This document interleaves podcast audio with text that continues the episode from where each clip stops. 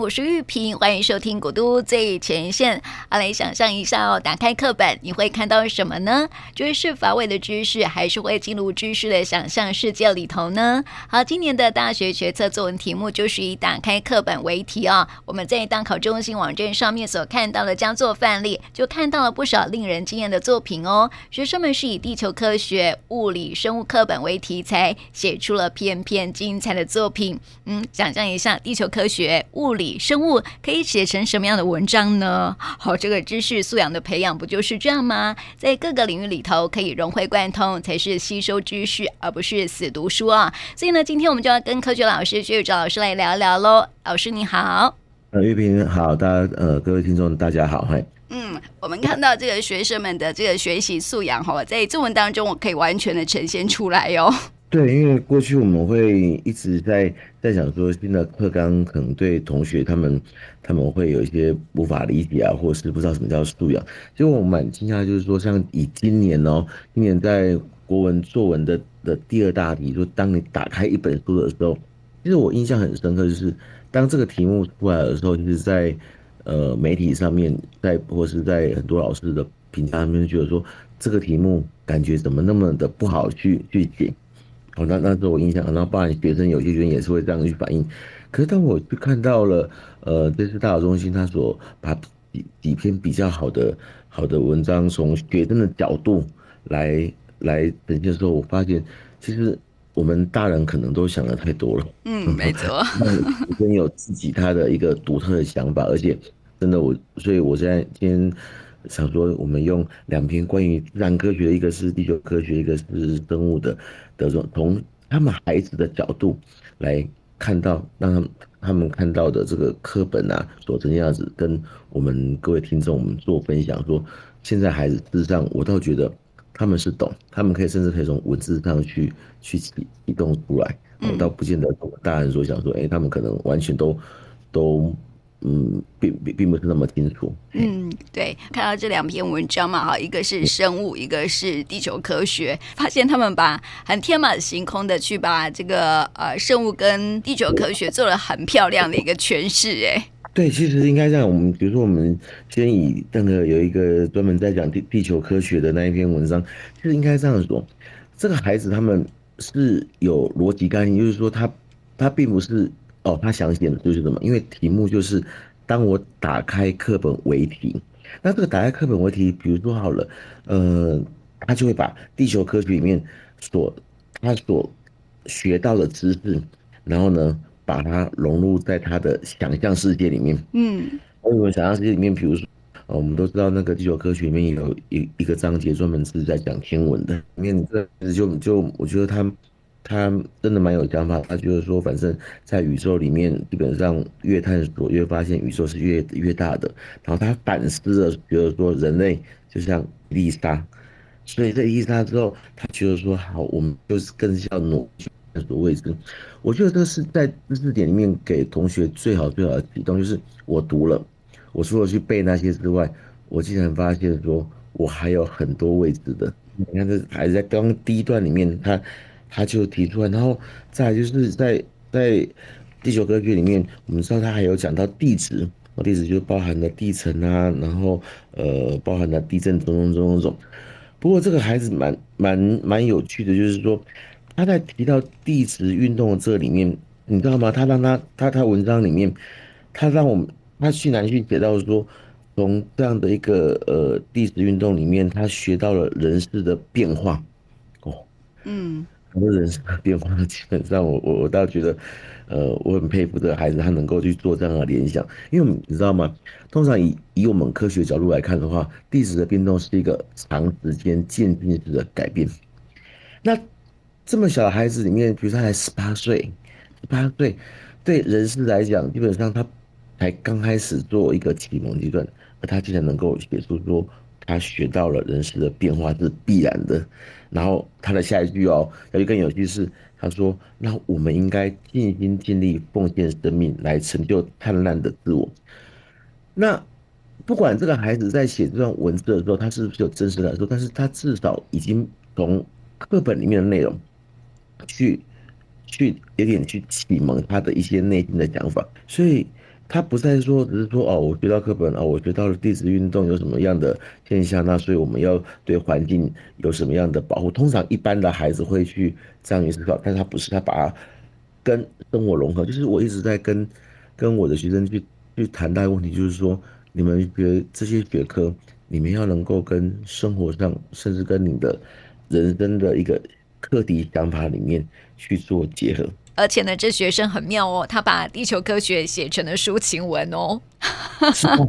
对啊，这么其实我我说实在，现在很多人哈，你知道吗？在读高中的地球科学的时候，往往会跟我谈到一个重点，说老师，高中的地球科学虽然只有一本，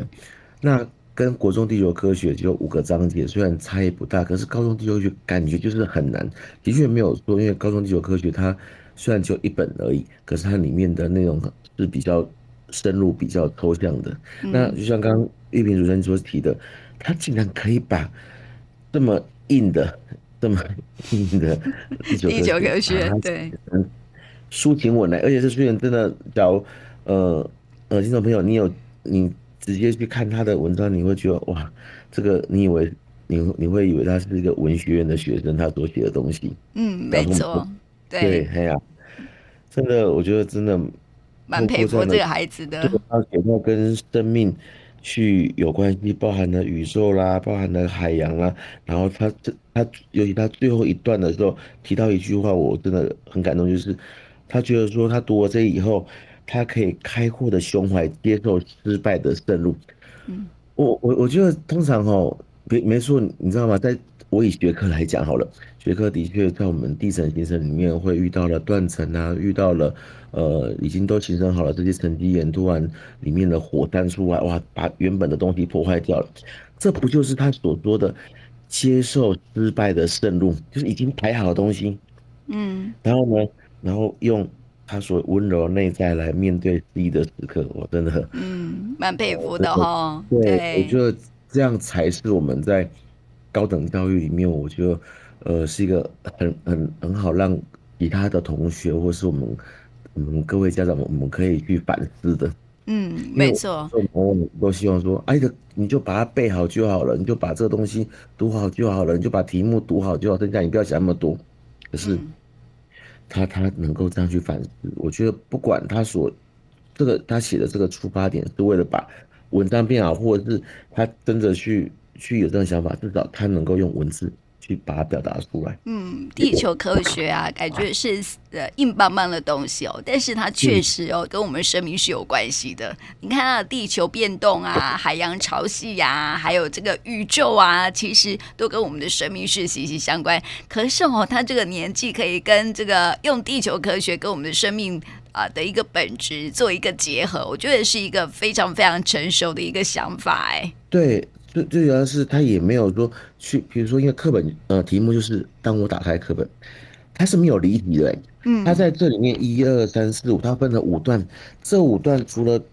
就是应该说这五段里面，他除了把他自己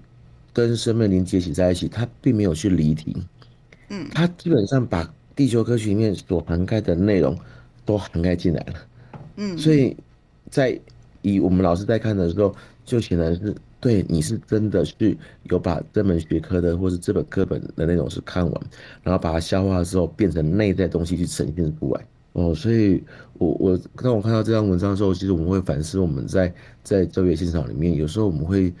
会为了说哦，同学赶快把这个东西读好，然后呢，因为要考试嘛，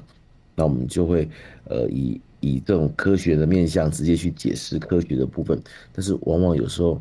它跟生命的连接，嗯，它跟生命连接，我觉得这真的很重要，尤其是他们接下来上了大学，那大学的孩子基本上，我觉得不应该只是学科的本身，而是他在未来跟社会责任之间的连接，嗯，那社会责任连接往往就是他对自己生命的期待，他才能够用他的专业，往前用他的专业，然后来去影响到他周围的人。这篇文章我觉得为什么会提出来，就是。真的，嗯，有有这个想法之外，而且还能够去影响其他的人。嗯，当他之前看到他这篇文章的时候，学习哈是需要去反思的哈，就是说不是只是说一直的背，当然专业知识是必要的啦哈，但是还是要把它融会贯通。我觉得这是现在孩子哈必须要学习的一个部分，因为这是科学素养，就是知识的一个素养嘛哈。那么我们谈到另外一篇文章，讲的是生物哇，生物对他来说就是一本很惊奇的书喽。就是这本这篇文章当中，我们也可以看到哈，这个他对生物的理解，还有对这个文笔，他其实文笔也是蛮好的哦。对，因为其实哈，很多人会对自然科里面呢，这四大科就是所谓的物理、化学、生物、地球科学，很多人会把生物觉得说，哇，反正这个看起来很抽象。可是你知道吗？当这篇文章里面他有一段哦，他写下来，我我我在看的时候，我就让我眼睛会亮起来，就是说，他说啊，生物课本哈是最容易能够去实践出来的。那他举的例子就是说。一般学生不太可能去把那个铁球哦跟羽毛从学校的屋顶向下抛。他讲这段，其实我我我我我先停下来讲理论，就是呃，在我们课本里面呢会提到那个所谓的自由落体。那自由落体呢，在当初的科学家的实验就是说，我就拿个铁球，拿个羽毛，然后呢，我在不考虑任何的那个空气阻力的时候，我把它抛下来，两个应该是同时落地。好，这是这是课本的内容。嗯。可是你知道吗？这个学生很有趣，就是他觉得怎么可能？我们你拿个铁球，或是或是羽毛，直接从学校屋顶向下抛，我想这个是不可能的事情，老师也不会这样做。通常我们的做法就是在学校的教室去去呃实验室里面去做这个小距离的部分。然后他他提到，然后因为可是他为什么会这样提？因为课本当时候介绍的科学家就是这样做的，嗯，哦，他在这个塔上面去做这件事情，但是呢，他也他就因此他就反反过来提到说，你看生物，我们到处都可以看到这些植物啊，到处都可以看到这这些的这些的动物啊，我随时随地都可以接触得到，而且他也他也告他在文章里面也提到一个，应该是他领悟出来的，就是生物绝非贝壳。嗯，绝非贝壳哦。他基本上他提到说，在生物里面，常常理论上是常常没有正确解答。其实当我看到这句话的时候，我是很感动，因为我常跟孩子们讲说，生物啊，这种实验得得到的结果啊啊，孩子们往往会想说，老师，这生物就背起来就好了。问题是 是是没有正确的解答，它是发被发现的。嗯，而且假如当后来科学家用新的方式，往往可能就会去改变目前的一个逻辑。嗯，OK，而他竟然能够在这这样的一个过程里面去领悟到，然后把它写成文字出来。嗯，文字出来，然后最重要的是，我觉得他跟我们刚刚分享的那篇，他们都有一个很重要的概念，是当我学到了。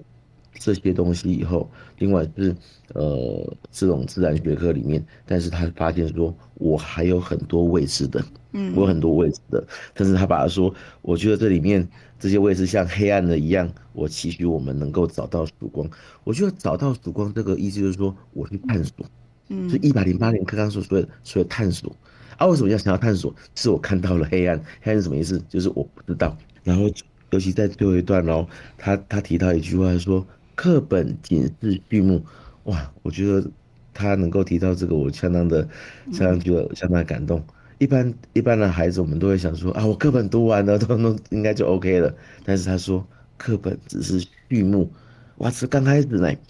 我将继续旅行，在生命的世界里不断的追寻，只为了听见乡听见乡间草丛里一只瓢虫的低语。我其实，当我们看到他这样写的时候，他很清楚知道说，我读这些是基基础的，但是呢，我将要继续旅行，他将要继续的去往大学端继续的高等教育，再去的深入，只为了不是说成就一个很伟大的事情，只为了听到一只瓢虫的低语，只为了去寻找我们可能一些没有看到、被忽略掉的一些惊喜。我我所以当我看到这个，我就我我们当老师们，我都觉得，或是当。爸爸妈妈的，我都觉得我们真的要去反省，要去反省，你知道吗？对，他真的要去反省，说我们通常都是很希望说，你就把这些读好，读好之后你就可以考高分，考高分就可以读到好的科系，那好的科系你就可以如果，可他却是告诉我们说不对，那些都只是刚开始而已。嗯，而且我们读了以后，我们要去留意到一些很细微、很细微的一些的呃的结果，搞不好会有一些惊喜。我我觉得这个就是所谓的教学相长。嗯，高等教育它其实啊，就是说在培养孩子哈，更深入去思考各个学科、各个领域了哈，不是就像我们家长会认为说，哎，就把它背起来就好啦，有那么困难吗？有没有？对对对，我说不是很简单吗？我直接背，对，就把它背起来就好了。对啊，所以当我看到说，哎，为什么今天大考中心他要出这个题目？或许那时候我也是也觉得奇怪，打开打开课本，而且他是以课本为主，他就是刚开始一篇那个薛婷的文章，然后打开课本，我就想说，学生他如何去写这一段，那我们就会看到，哎，学生写这段的时候，真的他们是。有想法的，有时候哦，当然可以去好好的看看这些孩子们的一些文章哈，你会发现说哈，他们其实没有像我们想象的那么的小孩，那么的不成熟哈。有时候我们会把他们想的太太年轻。对对对对，我觉得有时候我们我们像比如说哈，我们在长长大过程，我们有时候我们会觉得哇，老一辈人讲。讲的好像就是很很很呆板，可是老一辈人往往会说：“哎呀，外公你们怎样？那叫经验。”就是反过来，当我们慢慢变变成大人的时候，在看待孩子的时候，有时候我们往往也会去犯了这种所谓的，一般常讲说老我的一个那种那种东西会被被跑出来。嗯，所以就像刚刚主任讲的，就是有时候我们回头过来来看孩子们他们内心所写的，然后去检视我们自己。自己是不是以前，假如说以前我们在他这个年纪的时候，我们是不是能够讲到这个样子？我觉得这个好像有点困难，可以逼迫了。对，是啊，真的完全没有去去把，而且你知道吗？像我们呃高中里面的生物，就是他们现在考中，他并把以前旧课纲，他是把把它缩减的，而缩减里面，他从细胞里面。然后从生态里面，它都能够把它融合在在这一块，它不是只是说我只针对某一个节发挥而已，它真的是把就刚跟刚刚地球科学的那东西，它是把整个内容都放在每一段里面，然后加入他对生命上的一个认识，所以难怪这也被挑出来是佳作。那看的部分，就真的就是就是重点，并不是说在于说这个孩子。被列为佳作，而是这个孩子他所写的文字，我觉得我们要，我会在想要透过我的这样的一个节目里面，我们去把它分享出来，让家长们，哦，让我们，让我们包含这么老老师们，能够回头来去看了以后，去反思说，其实我们要引导孩子的，除了学科当然当然是没有问题的，但是另外他对于生命的认识，就是一般我们常讲的他的心理素质，其实我们有时候。或多或少没有办法去引导，甚至去跟他对话，嗯，我们才能够所谓的教学相长，就是这样来的。其实我觉得会写出这么成熟的文章的孩子哦，他们除了自己的学习领域啊，该看的课本之外呢，应该也会多看一些很多的课外读物吧，课外书吧。对，因为一般我们都认为哈，读理理理工组的，那应该那同学那个脑脑袋都都是比较硬的，嗯，不是比较硬，嗯，就是就因为科学嘛，这就是。啊，我就是要结论，就是比较批判性的，嗯，会是这样。那读文学院呢，就是他会有比较多一些呃感性、感性的想法。对，可是这两个很显然应该是是李组的同学，我的感觉了。嗯，没错。因为他因为有理组的话，他后面才会去到生物啦，跟跟地科这这这一块。他然后他竟然能够写成一个比较比较文组的，或者第二的文章。所以呢，鼓励家长可以多带孩子看一些课外读物哦，看一些优良读物、好书哦。那么，因为现在不是一百零八课刚刚讲到的是知识素养的培养吗？其实呢，知识素养的培养啊，其实不是只有在课本这些的领域而已，学习的领域而已哦，还包括了其他的一些课外的一些好书啊、读物啊，这些都可以啊互相的融会贯通的哦。这才是知识素养的一个培养嘛，哈！要从这个读书当中啊，这个阅读当中找到一些乐趣哦。这样才不会让孩子觉得说呢，学习就是一个很很很死板板的哈，很很讨厌的事情了哈。因为有时候孩子被逼到说啊，学习打开课本就是一件很闷的事情哈，不要这样子，就是让孩子可以去了解到说呢，其实学习是一件很快乐的事情哦。对，其实哈，我我通常应该这样讲，我分享一个我我的我我在教学生的时候，我当像比如说在国中里面会有那种裸子植物，而裸子植物就是松果嘛。那松果我记得我们小时候在岛外岛区的时候，有时候就就会看到很多。那有时候我会回头问同学说，哎，你们有没有看看过？或是你们在走在校校园的旁边的时候，有没有看过？他们都说好像是没有。而、啊、其实我会，他们为什么没有？也不是他们他们的的问题，而是他以他放学之后就赶着要到下一个地方去、嗯、，maybe 回家，maybe 到补习班，所以他的生活是被拉得很紧凑的。然后当他发现，其实课本里面的东西，在他可能每天走过的地方，或是抬头看一看的时候，我看到看到有椰子树。啊，基本上，呃，看看看到有这些松树，这些都是日常生活里面他就会经过的地方，可是他会去忽略。所以刚所提的，哎、欸，我们除了鼓励他多看书之外，另外我觉得要他跟他跟生活上结合。嗯，和这个生活上结合，就是其实平常走过的地方就会有，只是怎样？因为我们都要赶赶到下一站，所以就不会管管旁边的。嗯，没错。对。然后，对啊，所以孩子们在文章里面，哎，他就会会写到是像比如说他放学的时候，他们走到捷运站呐、啊，他有写到一句话说：“我不在仓促，我细细的去审视每一只牙。”我跟你讲有机会去去看捷运站，这些人在走路啊，哇，啪啪啪，就那么快，对呀、啊。然后就是各个地方都一样哇，他上学大家都都是很快脚步去走，其实有时候慢下来，嗯，慢下来。去观察，你会发现有些东西竟然跟课本里面的东西是可以连接的。我相信在收音机旁很多家长其实的生活哈 也很难去抬头去看看这个漂亮的树上结的果子到底是如何，对对对对。很赶的，你走到下要到下站去。可是有时候有时候在带孩子的时候，有时候不妨一两次，我没有说每一次都一两次，哎，慢下来，搞不好会有是不同的一个一个。感受不同的时候，我说：“哎，这个是不是课本也有提到的东西？”嗯，然后当孩子被我们这样引导之后，其实我我常讲一句话：孩子后来自己就会去启动他这样的模式，想要跟哎日常生活中这一块去做连接，那这样就好了。对，所以我们可以去思考一件事情哦，就是为什么要学习？就是要学习生活嘛，对不对？嗯 因为这个课本不管是什么各样的学科了哈，呃，物理、化学。呃，地球科学其实都是跟我们的生活是息息相关的，所以哈、哦，对呀、啊，所以要跟生活结合在一起哦，你就不会觉得说哇，学习是一件很烦闷的事情了哈。所以呢，鼓励家长们就是好好的带着孩子去看看这个世界，不要让他们只是埋首在这个读书里面了哈。真的读书很必要，但是呢，看看世界也是很重要的一件事情喽。现在世界一直在做一个快速的变动当中。啊，光你看，光这个疫情来讲，一直在变动当中。所以在变动过程里面，我们如何让孩子的学习，他依然是很照着